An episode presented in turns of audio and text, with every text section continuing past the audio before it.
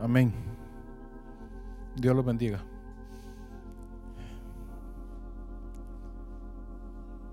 No me están preguntando, pero todo lo que está pasando detrás del púlpito acá abajo es tremendo. Pero que el Señor nos ayude y que el Señor se pueda mover en medio de, su palabra. Amén. En la casa de mi Padre muchas moradas hay, porque Jesús ya las ha preparado. ¿Lo creemos? Ya las ha preparado. Pero hay un precio, el cual muchas veces está en nuestra decisión tomarla o dejarla para poder adquirirla. Es un precio que un precio que Jesús ya pagó por esas moradas. Ahora el otro precio está de nuestro lado escoger. Si podemos nosotros escoger ese precio o la dejamos. Una de dos. Pero la morada del Señor ya está preparada. Ya está pagada. Solo depende de que nosotros nos, nos decidamos. Tenemos que tomar una decisión de qué lado queremos estar. Vamos a estar viendo unas decisiones y sus consecuencias. Este mensaje, yo por, lo general, no sé si a ustedes les pasa, pero eh, yo casi no, no trato de repetirlos cuando los comparto, tal vez en reunión de hogar o en la reunión de oración, casi trato de no hacerlo. No me pregunten por qué. Pero el Señor me estuvo guiando para poder eh, extenderlo un poco más. Ya fue hace varias semanas, pero el Señor me fue hablando poco a poco y, me fue ayudando para poder agregar ciertas partes para compartirlos, para compartírselos en esta noche. Algunos ya lo escucharon, pero para los que no, eh, quiero, en mi corazón quiero que sea de bendición, porque para mí ha sido. Amén. Hablemos de Jeremías. ¿A quién le gusta leer Jeremías? Ninguno va. Pero casualmente, en estas dos semanas atrás, caía Jeremías. Y comencé yo, como se los he compartido en, otras veces, que a mí me gusta escuchar la escritura. Y en, y esas, cuando yo estoy escuchando la escritura, siento que en veces estoy adentro de lo que está sucediendo. Estoy como en la escena. El Señor en veces me lleva, estoy de repente tal vez haciendo nada y, y estoy escuchando la escritura y de repente el Señor me lleva como que a estar en ese lugar, en ese evento. Y oyendo Jeremías, el Señor me estuvo hablando. Me estuvo hablando y yo decía, Señor, ay, pero vamos a apuntarlo, Señor, porque es para mí. Y casualmente yo decía, ¿será que es para agregarlo al, tema o no? Pero casualmente el Señor me estuvo confirmando porque eh, el hermano Robert nos estuvo compartiendo un poco de Jeremías. ¿Se acuerdan? Ok. Cuando yo estaba escuchando Jeremías, digo, ay Señor, sí, por aquí es la cosa. Miren hermanos, en Jeremías 28 podemos encontrar a un profeta que se llama el profeta Ananías y ese profeta era de Gabaón. No sé si ustedes ya pasaron en su lectura por ahí, pero en el capítulo 28 Ananías comienza a profetizar que en dos años iba a quebrar el yugo de el rey de Babilonia. Y dice que iba caminando Jeremías cuando estaba profetizando Ananías. Miren, hermano, yo, yo decía, pero ¿cómo aparece Jeremías en ese momento que está profetizando? Que tal vez estuvo escuchando algo que querían oír los, los ahí estaban varios, estaba el rey y todo eso, y estaba profetizando que Jehová, el Dios de los ejércitos, iba a quebrar el yugo del rey de Babilonia. Pero en eso que pasa Jeremías y le dice esto, amén, que así sea. ¿Qué dirían ustedes?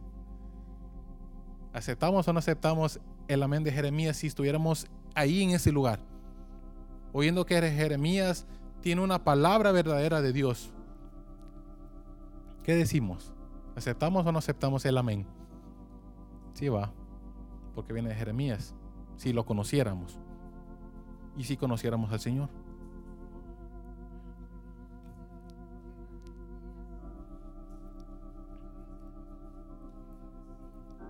Exactamente.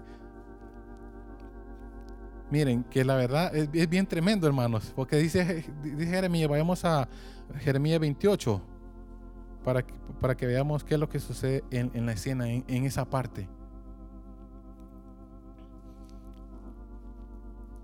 Dice el versículo 2. Así habló Jehová de los ejércitos, Dios de Israel, diciendo, quebranté el yugo del rey de Babilonia. Dentro de dos años haré volver a este lugar todos los utensilios de la casa de Jehová que Nabucodonosor, rey de Babilonia, tomó de este lugar para llevarlos a, Babilonia. Y yo haré volver a este lugar a Jeconías, hijo de Joacín, rey de Judá, y a todos los transportados de Judá que entraron en Babilonia, dice Jehová, porque yo quebrantaré el yugo del rey de Babilonia. Ahí está hablando Ananías. Entonces respondió el profeta, eh, perdón, el profeta Jeremías al profeta Ananías, delante de los sacerdotes y delante de todo el pueblo que estaba en la casa de Jehová. Había multitud de gente. Había multitud de gente. Y dijo el profeta Jeremías, amén. Así lo haga Jehová. Confirme Jehová tus palabras con las cuales profetizaste que los utensilios de la casa de Jehová y todos los transportados han de ser vueltos de Babilonia a este lugar. Con todo eso, Aquí viene la contradicción. Oye ahora esta palabra que yo hablo en tus oídos y en los oídos de todo el pueblo. Está hablando Jeremías. Los profetas que fueron antes de mí y antes de ti en tiempos pasados profetizaron guerra, aflicción y pestilencia contra muchas tierras y contra grandes reinos. El profeta que profetice paz, cuando se cumpla la palabra del profeta, será conocido como el profeta que Jehová en verdad envió. Verso 10 aquí ya se puso reñida la cosa. Ya se molestó un poco Ananías. Entonces el profeta Ananías quitó el yugo del cuello del profeta Jeremías y lo quebró. ¿Por qué cargaba Jeremías un yugo? Capítulo anterior, perdón, es una señal. Un capítulo anterior, 27, dice, versículo 1 en el principio del reinado de Joacín, hijo de Josías, rey de Judá, vino esta palabra de Jehová a Jeremías diciendo, Jehová me ha dicho así, hazte coyundas y yugos y ponlos sobre tu cuello. Y los enviarás al rey de Edom y al rey de Moab, al rey de los hijos de Amón, al rey de Tiro, al rey de Sidón, por mano de los mensajeros que vienen a Jerusalén, a, Sedequías, rey de Judá. Y les mandarás que digan a sus señores, así ha dicho Jehová de los ejércitos, Dios de Israel, así habéis de decir a vuestros señores, yo hice la tierra, el hombre, las bestias que están sobre la faz de la tierra, con mi gran poder y con mi brazo extendido y la di a quien yo, a quien yo quise. Y ahora yo he puesto todas estas tierras en mano de Nabucodonosor, rey de Babilonia, mi siervo, y a unas bestias del campo le he dado para que le sirvan de aquí proviene el yugo que lleva Jeremías. Todavía lo llevaba puesto para señal, porque sabía que iba a aparecer Ananías profetizando mentira. Imagínense esa parte. ¿Cómo es posible que aparece eh, Jeremías exactamente, porque el Señor lo manda. ¿Qué dirían ustedes? ¿De qué lado estarían? ¿Del profeta de Ananías o del profeta Jeremías? El pueblo estaba ahí. Estaba escuchando las dos versiones, las dos caras. ¿a quién atenderíamos nosotros? ¿De qué lado estaríamos? ¿Del lado de Ananías? Se ve tentador. ¿Sí o no? Y Jeremías no muy gustoso. ¿A quién no le gustaría que le profetizaran cosas bien, de bien? Todo va, todos. Aquí no se escapa nadie. Todos.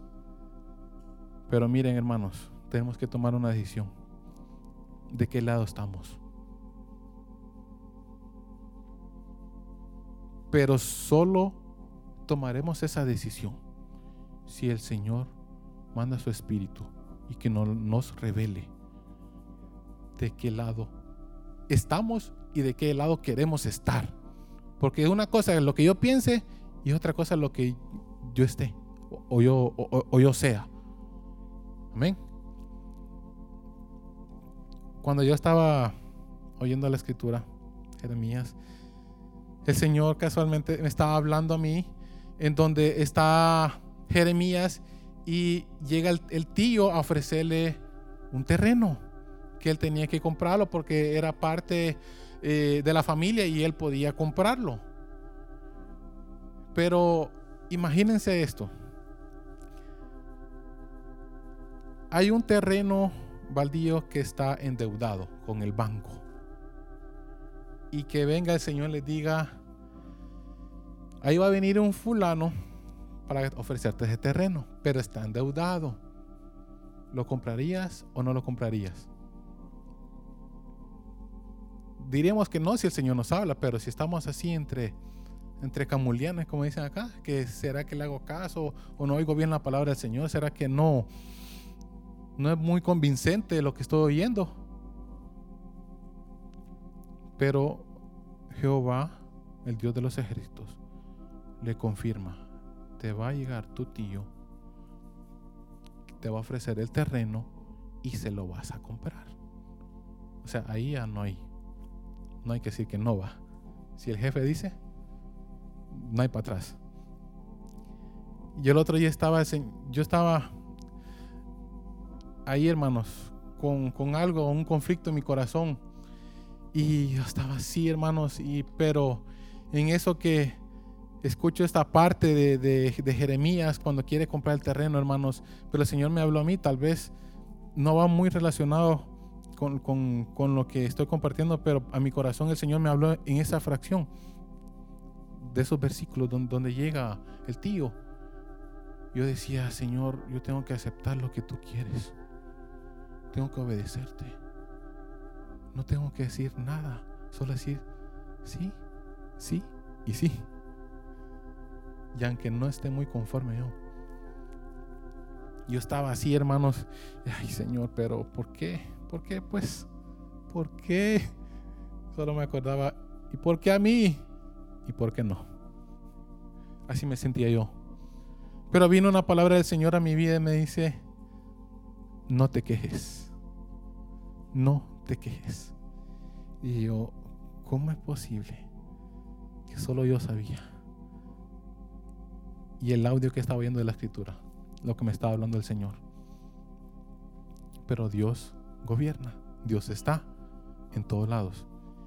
Y dije yo, no, Señor, bueno, por las buenas, si acepto lo que, lo que tú me dices, Señor. No me voy a quejar. Perdóname, Señor. Gracias. Hasta ahí murió la cosa. Pero miren, hermano, yo decía, Señor, yo quiero estar de tu lado. Ya no quiero decidir por mi propia cuenta. Yo quiero estar del lado tuyo, Señor. Y muchas veces me ha tocado, hermanos, que decidir, Señor, aquí donde estás tú, yo quiero estar aquí, Señor. Yo quiero estar de tu lado. Ahí. Miren, cuando estamos en lugares, hermanos, yo sé que la mayoría no trabajan con hermanos. Algunos sí, pero la mayoría creo que no. A veces estamos en lugares donde necesitamos estar con otro tipo de gente y variedad de gente y tipos de gente, vocabularios de gente diferentes, malcriados, eh, callados, eh, honestos, bocones, de todo. Y me ha tocado que estar en un grupo donde todos dicen su partecita de malas palabras. Y de repente ellos están diciendo uh, en una conversación y estoy en medio porque tengo que estar ahí y de repente hablan con doble sentido. Yo digo yo, ay Señor, yo no quiero Señor. De ese grupo no quiero. Callo, no hablo nada, ningún gesto de que quiero compartir con ellos ese tema de doble sentido. Porque yo quiero estar del lado de Jehová. Aunque no se noten, aunque uno no se note en medio de ellos, aunque no se den ni cuenta, pero Dios sí. Y que me interese Dios primero. Que se dé cuenta de cuál es mi anhelo. No digo yo, no tenemos errores, porque los tenemos. Pero necesitamos entender de qué lado necesitamos estar. Quiero que vayamos a Josué 5.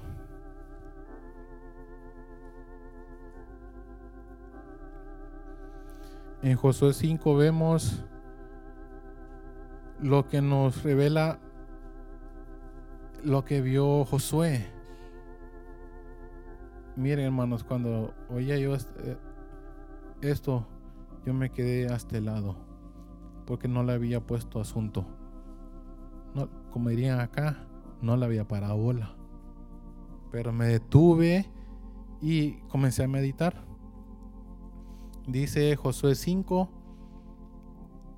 versículo 13. Aquí sabemos que en los primeros cuatro capítulos anteriores el Señor había abierto el, Jordán, había hecho maravillas, había dejado de, de, caer maná del cielo, ellos habían comenzado a comer del fruto de, de Canaán. Ya habían, ya habían visto maravillas, hermanos. Josué conocía al Señor porque estuvo mucho tiempo con Moisés conocía. Estuvo allá casi al, pie de la montaña con, Moisés cuando él subió.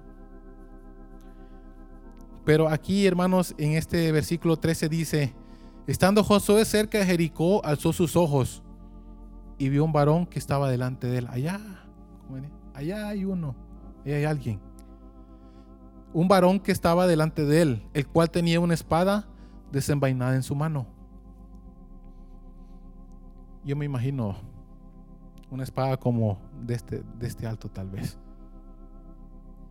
Porque supongo yo que la gente de ese tiempo eran un poquito más altos de lo normal. Y al, verlo así, hermanos, con esa espada desenvainada en su mano, Josué, yendo hacia él, le dijo, ¿eres de los nuestros o de nuestros enemigos? Ustedes reconocerían quién es nuestro enemigo si Dios no nos revela. No, ¿verdad? ¿Por qué no pudo conocer Josué a este varón? ¿Por qué no lo pudo conocer? ¿Traía algo diferente? Si cargaba su espada, tenía que haber traído algún tipo de traje como de soldado o algo por, o algo por el estilo. Porque no creo que iban a andar con, pantalón de vestir, ¿verdad? Y con una espada. No tenía que haber andado con ropa de soldado. Pero ¿por qué Josué no pudo reconocer a este varón que se le que vio enfrente? Porque no lo pudo conocer. Porque le hace la pregunta, ¿eres de los nuestros o de nuestros enemigos?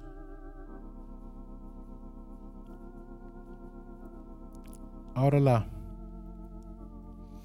necesitamos saber de qué lado estamos, hermanos. Porque miren lo que dice, lo que le responde este hombre. Y respondió, no le dice, lo deja en la luna, hermanos. No le dijo que si era de parte de ellos o si era parte de los enemigos de Jehová. No le dice. Yo estuviera, cuando me, cuando me hubiera dicho a mí que no, a la defensiva de un solo porque no sé si me va a atacar. Dice, Mas como príncipe del ejército de Jehová he venido ahora. Ahí ya supo Josué qué hacer. Postrándose sobre su rostro en tierra, le adoró y le dijo, ¿qué dice mi señor a su siervo? Y el príncipe del, del, ejército de Jehová respondió a Josué, quita el calzado de tus pies porque el lugar donde estás es santo. Y Josué lo hizo así. Hasta que se lo reveló él, supo quién era, de, de, quién venía. Pero ahora la pregunta es para nosotros, ¿sabemos de qué lado estamos? ¿Lo sabemos en verdad? ¿O solo es, está aquí, en el conocimiento, en el cerebro? El Señor revela de qué estamos, de qué lado estamos. El Señor revela. Y nosotros decimos, el Señor está a mi lado. Eso es lo que decimos, ¿verdad? me va bien porque el Señor anda bien conmigo. Así de sencillo. Pero no, Dios no es amuleto. Dios no es amuleto, hermanos. Y lo tomamos como amuleto y no nos damos ni cuenta. No nos damos cuenta, hermanos. Muchas veces yo he oído esto hace varios años atrás en un partido de fútbol. Ay, lo voy a pedir a Dios que, que ganemos hoy. Y el otro equipo, ah, igual, le voy a pedir a, a, Dios para que ganemos esto porque, porque era una final, pues. No, hoy sí. No, no, no. ¿De qué lado iba a estar Dios? ¿Qué le dirían a esos dos que estaban pidiendo lo mismo? Tremendo, va. Pero así somos nosotros. Quiero que esté a mi lado. Dios, lo único que quiere es que nosotros estamos del lado de Él. Nos surge. Nos surge estar del lado de Dios. Nos surge, hermanos, que Dios mande su espíritu y nos revele de qué lado estamos. En una reunión, un hermano levantó una oración y dijo, Señor, hay hermanos que piensan que andan caminando bien. Y dijo, pero Señor, revela nuestra condición. Solo Dios nos puede revelar, hermanos, de qué lado estamos. Si estamos pensando todavía que Dios está de nuestro lado, o si ya estamos meditando que necesitamos estar del lado de Dios. Moisés, Moisés sí sabía de qué lado estaba él. Moisés sí sabía. En Éxodo 32, versículos 26 al 28, dice, se puso Moisés a la puerta del campamento y dijo, ¿quién está por Jehová? Júntese conmigo. Y se juntaron con él todos los hijos de Leví. Y él les dijo, así ha dicho Jehová, el Dios de Israel, poned cada uno su espada sobre su muslo. Pasad y volved de puerta a puerta por el campamento y matad a cada uno a su hermano y a su amigo y a su pariente y los hijos de Leví lo hicieron conforme al dicho de Moisés y cayeron del pueblo en aquel día como tres mil hombres. Moisés sí sabía. Porque Moisés no dijo, ¿quién está de mi lado? Dijo él, ¿quién está del lado de Jehová que pase para este lado? De este lado son los que están del lado de Jehová. No dijo Moisés, de los que están de mi lado porque Dios está conmigo. No. Del lado de Jehová. Moisés sí sabía, hermanos. Moisés sí sabía. Coré, Datán, Abirán creyeron. Creyeron que Dios estaba del lado de ellos. Ellos tomaron una decisión, rebelarse contra Moisés primeramente, de ahí se rebelaron contra Dios, pensando ellos que Dios estaba de su lado, que Dios los iba a proteger. Pero vemos su historia. tiraban la ficha al aire, pero no sabían que las dos, las dos caras que tenían era del lado de Jehová y nunca cayó del lado de ellos. Ellos tomaron a Dios pensando que Dios iba a estar del lado de ellos. Ellos, ellos pensaron en el corazón de ellos que Moisés los tenía ellos como títeres. Por eso decidieron, decidieron rebelarse y pensaron que al rebelarse contra Moisés, Dios los iba a respaldar. Pero vemos la consecuencia por la decisión y la consecuencia que le sucedió a ellos. Imaginen que hasta el burro donde fue montado Balaán sabía de qué lado tenía que estar. Y Balaán no. Hermanos, si Balaán era un profeta con ojos caídos.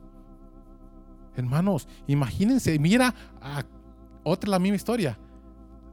Aquí gran espada desenvainada, hermanos, delante de, delante del hijo. Mm, yo me detengo. Pero Balaán azotándolo. Pero este, aunque sea, miren, hermanos, yo cuando llegué dije, no, hombre, si este burro sí sabía, pues, de qué lado debería estar. Pero solo Dios puede darnos a nosotros ojos para ver de qué lado necesitamos estar. Amén. La otra parte, hermanos, Elías. Vamos a ver una, una pregunta por 10 puntos. ¿Cuántos profetas habían cuando Elías habló con Acab?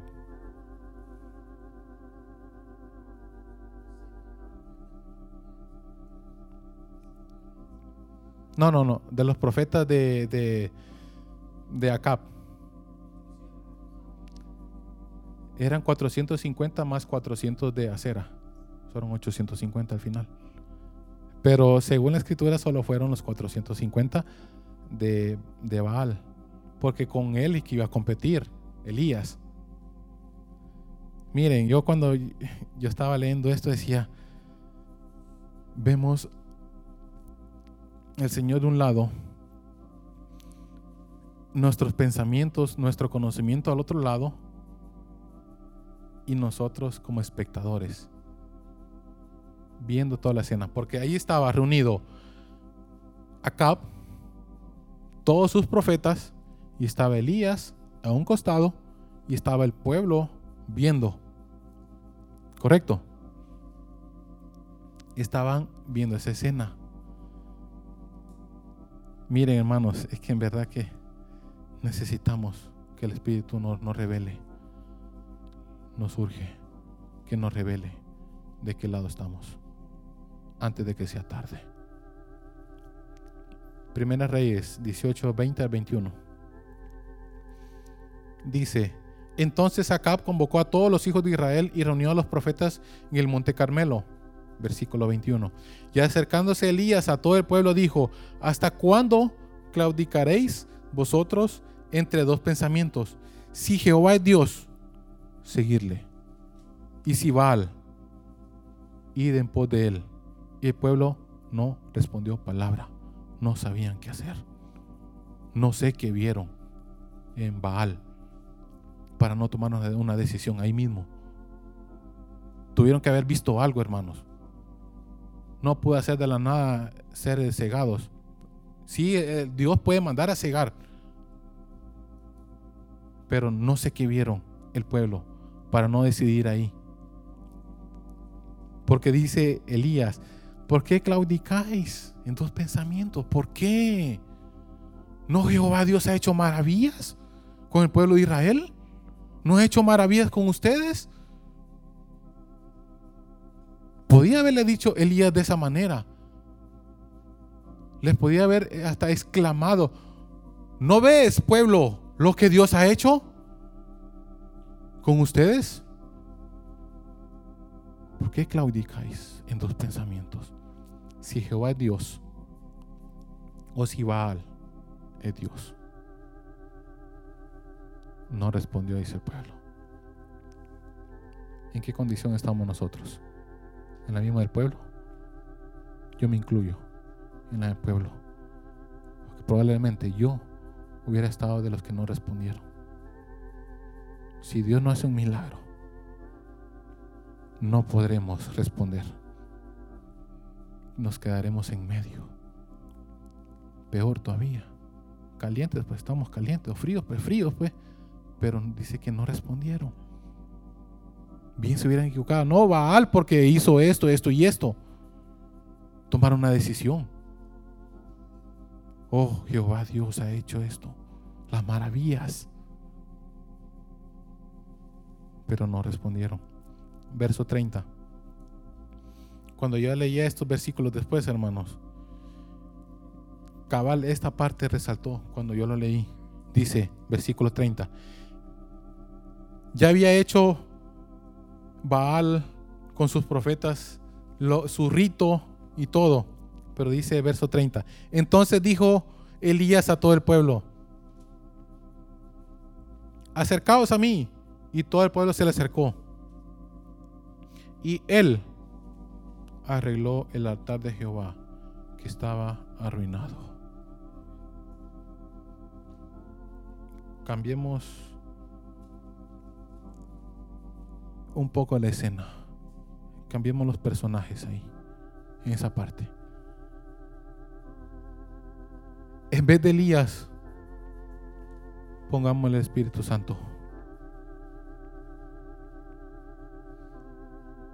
Y digamos acá, el Espíritu Santo, Jehová Dios, Jesús, arregló el altar de Jehová que estaba arruinado.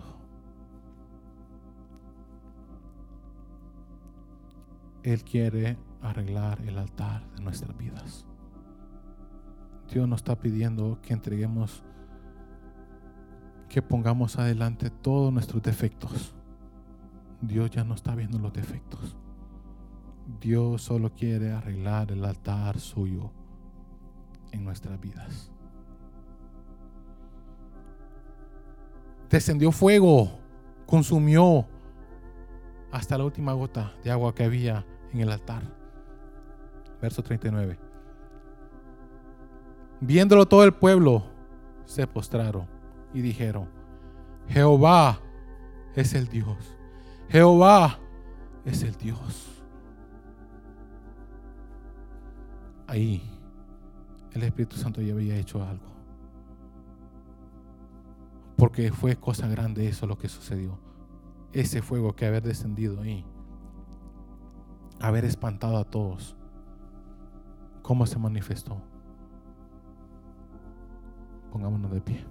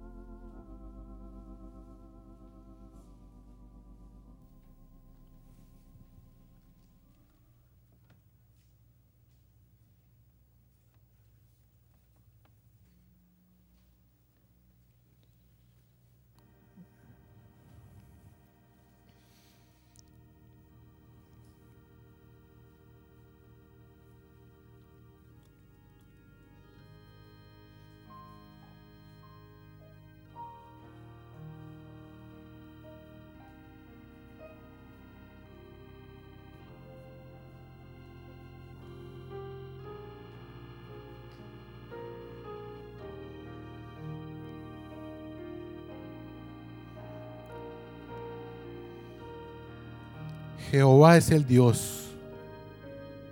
Jehová es el Dios. Eso es lo que salía de la boca del pueblo. En esa escena, hermanos, cierren sus ojos. Imagínense esa escena, hermanos, donde estaba el pueblo viendo lo que estaba sucediendo. Pongámonos, en vez de ese pueblo, pongámonos nosotros.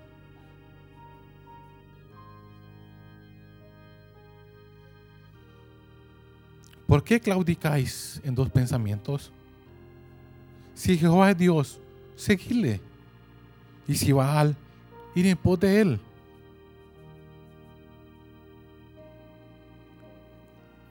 El Espíritu Santo, hermanos, quiere revelarnos quién es Jehová, quién es Dios.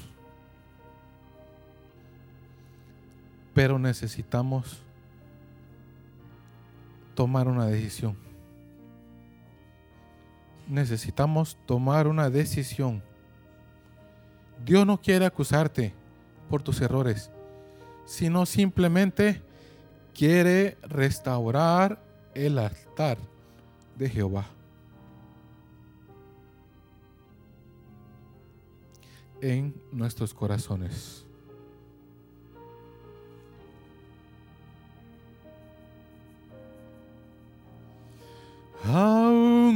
Así,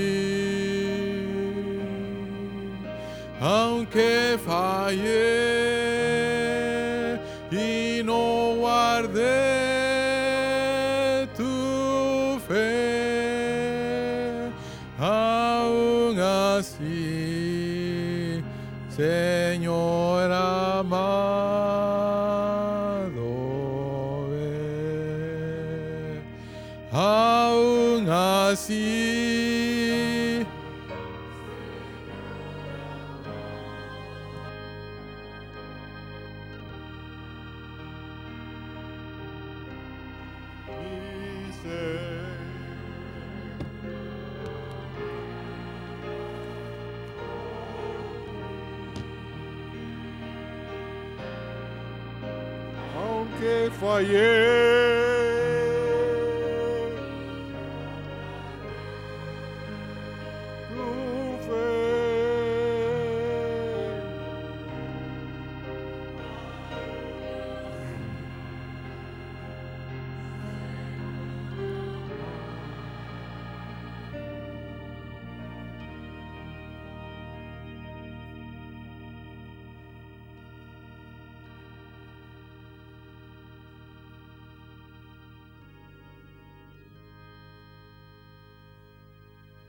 Jesús ante Pilato.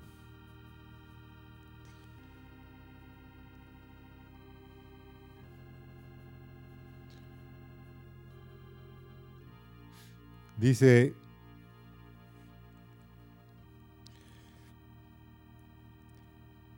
el verso 9 del capítulo 15. Y Pilato le respondió diciendo, que iréis que os suelte al rey de los judíos. Porque conocía que por envidia le habían entregado los principales sacerdotes. Conocía Pilato que el problema era la envidia, que le estaba robando toda la gente Jesús de Nazaret a todos los sacerdotes. Pero lo que me impacta a mí es que le dice,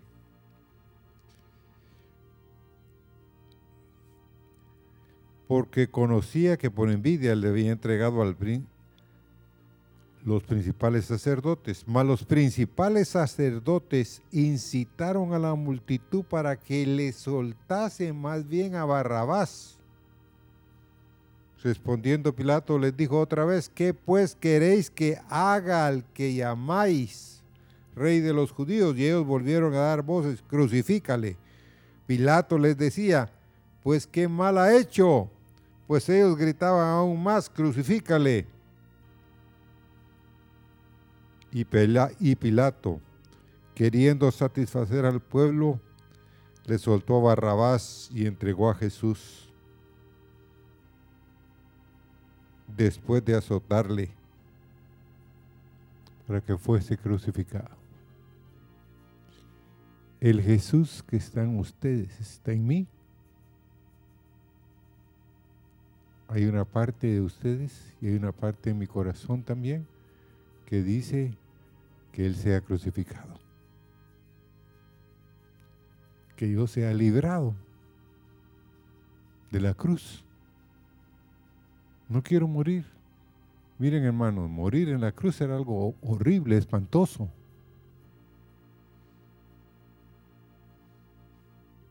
Y Jesús estuvo dispuesto por ti por mí a esa muerte. Pero él tuvo, sabía Jesús a lo que iba. Pero muchos de nosotros muchas veces cuando estamos en una situación que no sabemos de qué lado, como dijo el hermano Luis esta noche, ¿eres de los nuestros o eres de los otros? No. ¿Será que crucificamos a Jesús nosotros, hermanos? ¿Mm? Ah, no, yo no. Hay situaciones en la vida, hermanos, que nosotros decimos, crucifícale, que muera, porque yo tengo cosas que aprecio, que amo. Hay cosas en la vida, hermanos, que uno por nada del mundo quiere perderlas, ¿sí o no?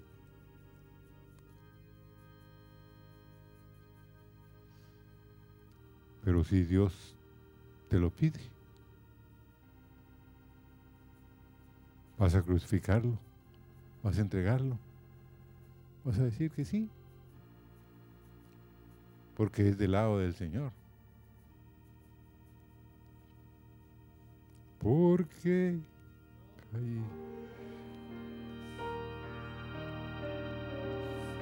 no guardé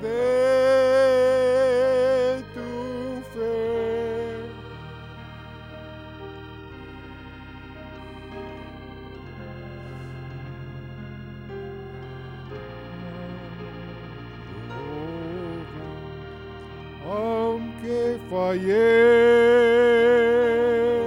y no guardé tu fe.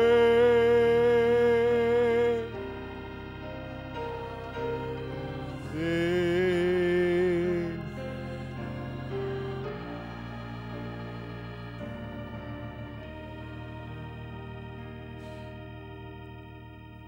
Y a pesar de lo que somos y de lo que hacemos, lo que somos pecado y lo que hacemos pecados, Dios sigue anhelando tener comunión con nosotros, hermanos. Sigue amándonos. Con amor eterno te he amado, dice, por eso te prolongué mis misericordias. Amén. Dios los bendiga, hermanos, y de qué lado estamos. Siempre meditemos en ese, e- ese tema. Moisés sabía, pero el pueblo nunca sabía de qué lado estaba. No sabía el pueblo, pero Moisés sí sabía y otros también. Así que Dios los bendiga, Dios los guarde.